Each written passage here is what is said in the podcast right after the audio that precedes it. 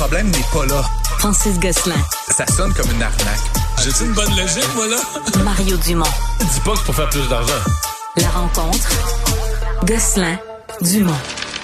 Bonjour Francis. Salut Mario. Alors euh, UPS euh, qui a des colis à livrer, mais là, euh, est-ce qu'il y a moins de colis ou est-ce qu'on restructure les entrepôts? Parce Ben, que là, on, tout ça, là, tout ça, puis évidemment, tu sais, pour moi, c'est un indicateur intéressant, Mario, parce que tu sais, UPS, puis c'est toutes ces entreprises là, tu sais, c'est un peu euh, si l'économie est un corps humain, là, tu sais, c'est un peu les vaisseaux sanguins puis les globules. là, Ouais, ils transportent. Tra- là. Puis pas juste nos colis à domicile, ils Entre transportent les entreprises entreprises. ça.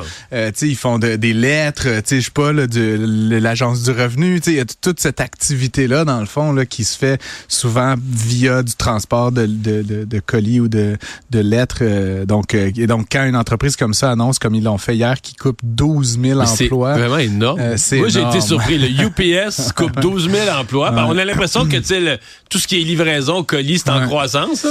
Euh, ben c'est ça, mais donc comme je dis, c'est un peu un signe des temps là, qu'il y a peut-être quelque chose qu'on ralentissement. perçoit pas tout à fait. Tu sais, évidemment, les nouvelles économiques euh, aux États-Unis sont excessivement positives depuis plusieurs trimestres, alors qu'on s'attend toujours à ce que Mais ça soit il y a mauvais. encore des experts qui Euh, disent ouais. les mauvaises nouvelles sont un peu retardées, mais elles vont arriver. là. Il va y avoir un ralentissement de l'économie.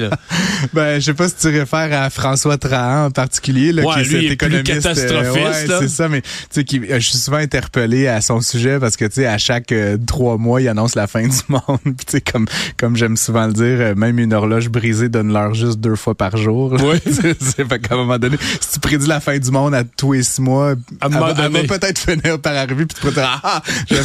Bref, tout ça pour dire, ça reste qu'il faut mettre en, en- quand même en proportion, euh, Mario. Tu sais, UPS emploie 530 000 personnes. Tu sais, fait que 12 000, c'est sûr que ça frappe l'imaginaire. Tu sais, euh, Mais c'est pas 10 là, c'est, non, tu sais, c'est comme 3, les 2, faits, 3 C'est de la... ça, c'est c'est une fraction là, tu sais, de- du total. Euh, évidemment, l'entreprise aussi, là, euh, tu sais, faut, faut juste remettre en contexte. Moi, ça- c'est des chiffres qui m'ont surpris en fait. Je savais que c'était gros UPS, mais tu sais, c'est une entreprise qui fait comme presque 100 milliards de chiffre d'affaires par année. Là, fait que c'est pas une petite affaire. Puis il espère, ce faisant, là, avec ses 12 000 coupes d'emplois, sauver un milliard. Fait que c'est pas non plus, ils vont pas devenir là, euh, ils vont être milliardaires sûrement, mais ça va pas faire là, changer complètement la donne du jour au lendemain. Mais Fait que ça se peut que dans une entreprise si grosse, couper 2-3% de la main-d'œuvre, c'est un peu d'inefficacité Ben dans, les ouais. dans les entrepôts, euh, de l'automatisation, de la robotisation dans les entrepôts, genre comme c'est déjà le cas chez Amazon. Exactement, Et exactement. ça veut pas nécessairement dire que. Ouais. Exact. Puis il faut dire aussi, juste pour ceux qui ont peut-être suivi l'affaire, mais il y a cinq mois, là, donc euh, à la fin de l'été dernier, UPS avait évité de justesse la grève. Hein, puis il y avait eu donc une entente avec les Teamsters, avec des augmentations salariales. Euh, et ce qui est vraiment intéressant, c'est qu'à ce moment-là, la partie patronale, là, pour amener ça tu sais, à des, temps- des, des, des conversations-là, ben, ils avaient promis la création de nouveaux emplois à temps plein. Donc là, pour l'instant, j'ai pas réussi à savoir les 12 000 jobs exactement là, qui ça visait, mais ce que j'en comprends, c'est que ça serait plutôt des emplois type temps partiel, etc., possiblement pour que UPS puisse remplir sa promesse. Comme, on joue un peu au fou là, tu sais, dans tout ça. Fait Pour que je puisse remplir ma promesse de créer des Ouais. emplois, faut d'abord que j'en coupe, là. mais c'est un petit peu ça la situation. Comme je te dis, je vais, moi, je vais suivre ça avec beaucoup d'intérêt parce que là, UPS donc fait cette annonce-là. Mais est-ce que, est-ce que Ouais. FedEx, est-ce que USPS, puis éventuellement, est-ce que ça va venir toucher jusqu'à chez nous, des Postes Canada, etc. Tu sais, est-ce qu'on, est-ce qu'on va voir à travers, comme je dis, les globules rouges ou les, les vaisseaux sanguins de notre économie, les signes précurseurs d'un ralentissement euh, plus grave à venir. Euh, c'est toujours quelque chose d'intéressant à suivre. Depuis quelques années au Québec, on a mis une date fixe sur la hausse du salaire minimum. C'est le 1er mai, mais on l'annonce toujours quelques mois d'avance. Ça a été fait aujourd'hui. Ben oui, puis là, tu sais, c'est la pièce de théâtre. Là, on aurait pu écrire la- l'article euh, la semaine passée, mais bon, donc le salaire minimum va augmenter le 1er mai, comme tu dis, date fixe chaque année, de 50 sous de l'heure. Euh, et puis, donc, il passe de 15 et 25 à 15 et 75. Là, bon, c'est pas mal des faits. Euh, ce qui est, comme je disais, la valse, là, ou la pièce de théâtre, ben, c'est que, la- que la Fédération canadienne indépendantes dit, ah, ça va étouffer nos entreprises, etc. Puis, tu as des groupes de défense, là, et lutte contre la pauvreté, ah, c'est pas assez, etc. Donc, je voulais donner point de vue, tu sais, faire mon petit euh, arbitre entre les parties. Honnêtement, euh, 50 sous, bon, c'est effectivement une certaine hausse, mais c'est 3 à peu près là, 3,2, d'augmentation. ouais, ouais, c'est ça. À peu près l'inflation cette année. Qu'est-ce qu'elle risque d'être à la fin de Je trouve l'année, que c'est pas beaucoup. Pas beaucoup, Euh, Parce qu'on a j'ai dit à ce micro, puis je le dis sur toutes les tribunes, tu sais que quand il y a de l'inflation, souvent il y a un effet décalé de rattrapage sur le pouvoir d'achat. C'est-à-dire là, mettons, Oui, mais, mais l'année passée, on avait donné 7. Là. oui, 7 oui, points quelque mais chose. il y a eu 7 d'inflation aussi. C'est Ouais, cinq, mais tu vois, six, ce que je veux dire, c'est que si on était à parité, je m'attendais. Le problème avec cette logique-là, qui est un peu, bon, je, je sais pas comment ça fonctionne dans la tête des gens, mais tu sais, pourquoi ça fonctionne toujours par unité, par multiple de 25 discrets? En gros, mais Est-ce en qu'on gros, aurait pu donner 4, mettons? Ouais, mais en gros, Ouais. ce qu'ils disent, c'est que c'est maintenant, puis je sais pas s'ils l'ont fait cette année précisément, mais euh, c'est 50% du salaire moyen. Ouais. C'était- ça la nouvelle norme. Puis après ça, ben, probablement qu'ils arrondissent pour pas arriver avec un 49, un 49 Ouais, ouais, ils arrondissent à 50. Mais en gros, c'est 50% du salaire moyen. Euh, Puis c'était une règle qui avait été fixée, ça doit faire 7-8 ans. C'était Dominique Vien qui était ministre libéral à l'époque sous Philippe Hmm. tu, tu Couillard m'apprends ça. Ouais.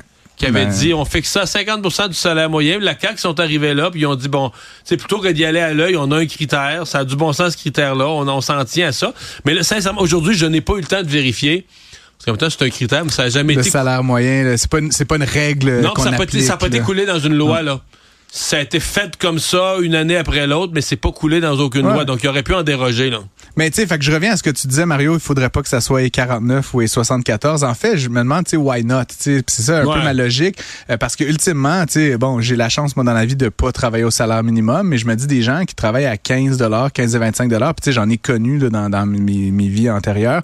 Euh, tu sais, une différence de 10 cents de l'heure, de 15 cents de l'heure, des Ça fait fois, une différence. ça fait une différence. À la fin, Ouais. fin de la semaine, c'est 4, 5, 6 piastres. À la fin du mois, c'est 20, 30 piastres de plus. Puis tu sais, il y a des gens, là, beaucoup, je pense, au Québec, qui sont à ça de Ouais, ouais. Payer à manger à leurs enfants, le loyer, etc. Fait que, tu sais, je me dis, ça aurait été quoi de donner, mettons, un 4 Bref, tu sais, je, veux pas faire la- le procès de personne, mais je pense qu'il y a quelque chose là. Non, on s'entend que c'est pas une grosse année. C'est pas une grosse année. Il nous reste une minute pour parler de ce qui s'en vient demain à l'Assemblée nationale. Et peut-être la population n'est pas encore consciente. Ça va être un gros débat. là. Ça va brasser. là. On va en reparler demain. Fait que je voulais juste comme ouvrir le Oui, sujet, oui. préparer les gens. Il y a donc le ministre Jean Boulet qui a annoncé il y a longtemps, ça a été décalé, mais donc demain là, c'est pas mal coulé dans le béton. Il va déposer un- une réforme du de la loi qui encadre la la, la main d'œuvre de la construction au Québec.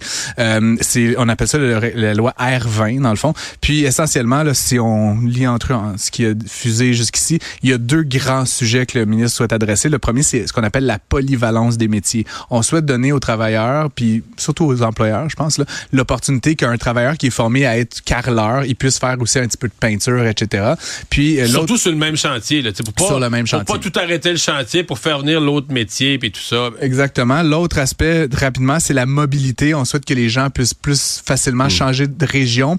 Un- Peut-être un peu désavantageux pour les travailleurs de la construction en région, mais bon, on va en reparler longuement. dans les Si on dit que ça va brasser, c'est parce que les syndicats de la construction ont déjà dit avant de voir le texte qu'ils seraient pas d'accord. Merci Francis. À demain.